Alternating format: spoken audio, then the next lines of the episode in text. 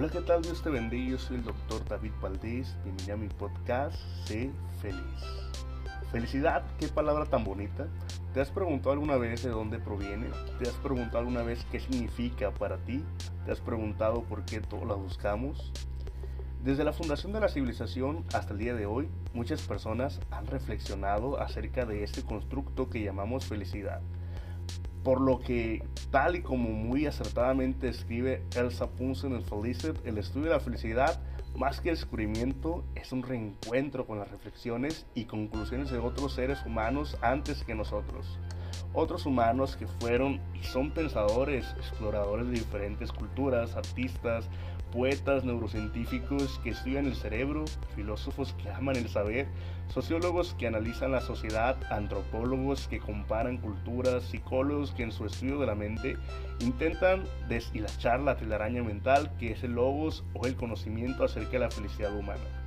Su origen etimológico, por lo tanto, también depende de la civilización que se observe. Por un lado, se relaciona con la raíz griega eudamonía, que significa literalmente buena fortuna.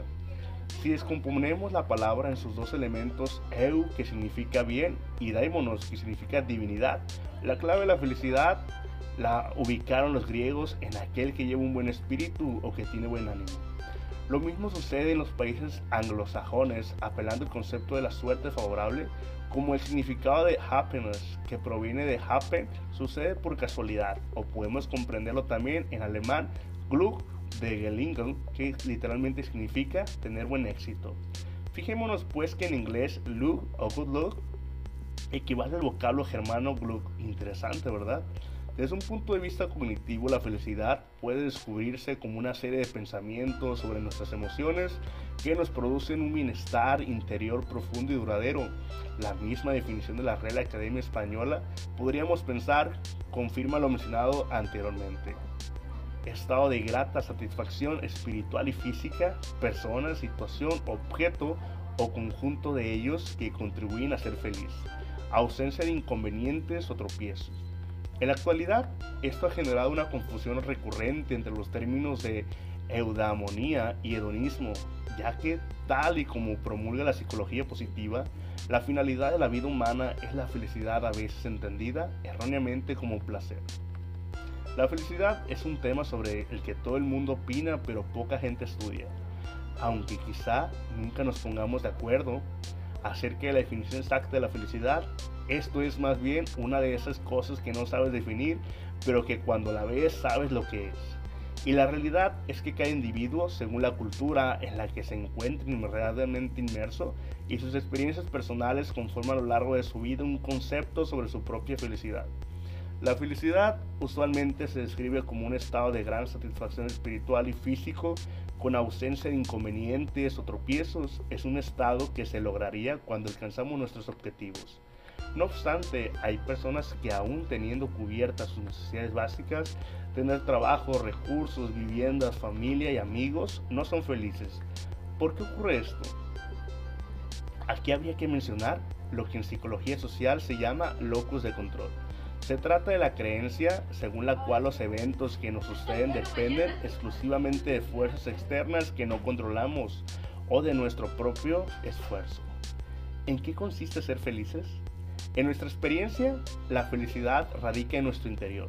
Es un estado interno de paz y bienestar. Debemos diferenciarla de la alegría y de la satisfacción, ya que estas son sentirse pasajeros.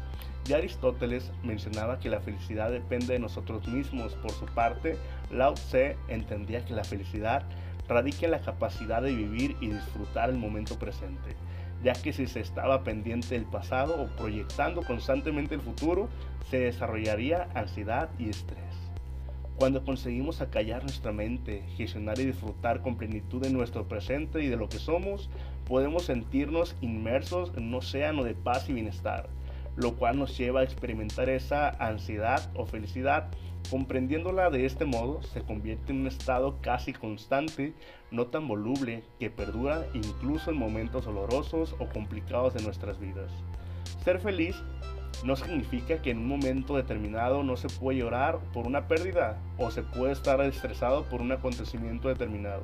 Al contrario, ese estado nos permitirá tener más recursos y fortalezas para sobrellevar esos eventos, ya que nuestra manera de pensar no dependerá de lo externo, será ajeno a ello, pudiéndonos amoldar a cada circunstancia, permitiéndonos ver la salida del túnel en todo momento, otorgando esa luz que nos guía y eleva.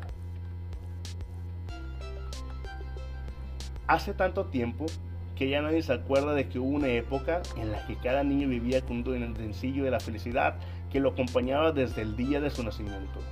Los duendecillos se alimentaban de la alegría de los niños y por eso eran expertos, inventores de juguetes y magníficos artistas capaces de provocar las mejores sonrisas.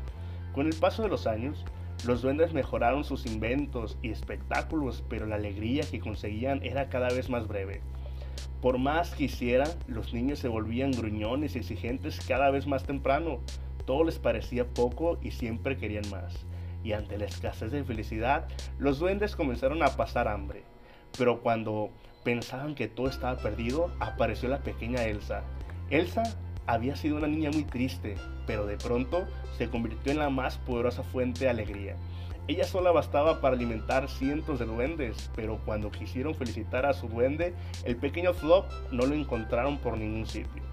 Por más que buscaron, no hubo suerte y cuando lo dieron por muerto, decidieron sustituirlo por Pin, el mejor duende de todos. Pin descubrió enseguida que él era diferente. Ella no disfrutaba mucho con los regalos y maravillas de su duende. Regalaba a otros niños la mayoría de juguetes que recibía de Pin y nunca dejaba que su duende actuase solo para ella. Vamos, que parecía que su propia alegría le importaba mucho menos que la de los demás niños y a Pin le preocupaba que con esa actitud se pudiera ir gastando toda su energía. Una noche, mientras Pin descansaba en su cama de duende, sintió algo extraño bajo el colchón y al levantarlo descubrió la ropa de Flop cubierta de chocolate dorado. Como todos los duendes, Pin conocía las leyendas sobre el chocolate dorado, pero pensaba que era mentira. Ahora, viendo que podían ser ciertas, Pin corrió hacia la cama en que dormía Elsa y miró a través de sus ojos. Ahí estaba Flop, regordete de tanta felicidad, Pin sabía que desde dentro Flop no podía verle, pero volvió a su cama feliz por haber encontrado a su amigo y por haber descubierto el secreto de la felicidad de Elsa. Flop la había convertido desde dentro en un duendecido de la felicidad y ahora que estaba tan ocupada haciendo felices a otros, se había convertido en una niña verdaderamente feliz. Los días siguientes, Pin investigó cuánto pudo sobre el chocolate dorado para enseñar a los demás duendes cómo hacer el mismo viaje. Bastaba con elegir un niño triste, posarse en su mano mientras dormía, darle un fuerte abrazo y desear ayudarlo con todas sus fuerzas. Así fue como Pin se convirtió en un bombón dorado y a la mañana siguiente aquel niño triste se lo comió, aunque sabía que no le dolería. Pasó muchísimo miedo, al menos hasta que le tocó la lengua, porque a partir de ese momento sintió las costillas más salvajes y rió y rió y rió, hasta que estalló de risa y entonces apareció en el alma de aquel niño triste, dispuesto a convertirlo en un auténtico donde sigue la felicidad, ayudando a otros a ser más felices. Los demás duendes no tardaron en imitar a Pin y a Flop. Pronto, cada niño tuvo en su interior un duendecillo de la felicidad, el mismo que aún hoy nos habla todos los días para decirnos que para ser verdaderamente felices hay que olvidarse un poco de las propias diversiones y hacer algo más por los demás.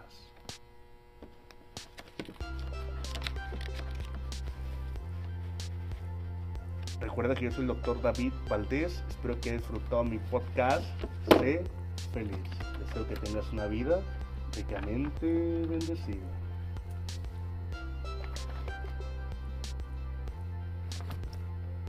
Marcas promocionadas en este podcast. Estefanía Medina, Wedding Planner, organizadora de bodas y todo tipo de eventos, cuenta con eventos sociales como bodas, 15 años, bautizos, cumpleaños, primera comunión, baby shower, despida de soltera, pidas de mano, posadas, eventos empresariales como seminarios, capacitación empresarial, logística educación continua, acompañamiento profesional personalizado para tus eventos.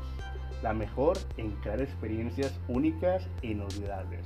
Contáctala al número 6673 36 80 81. Recuerda organizar tu evento con la mejor en crear experiencias únicas e inolvidables. Estefanía Medina. Deseo que tengas una vida ricamente bendecida.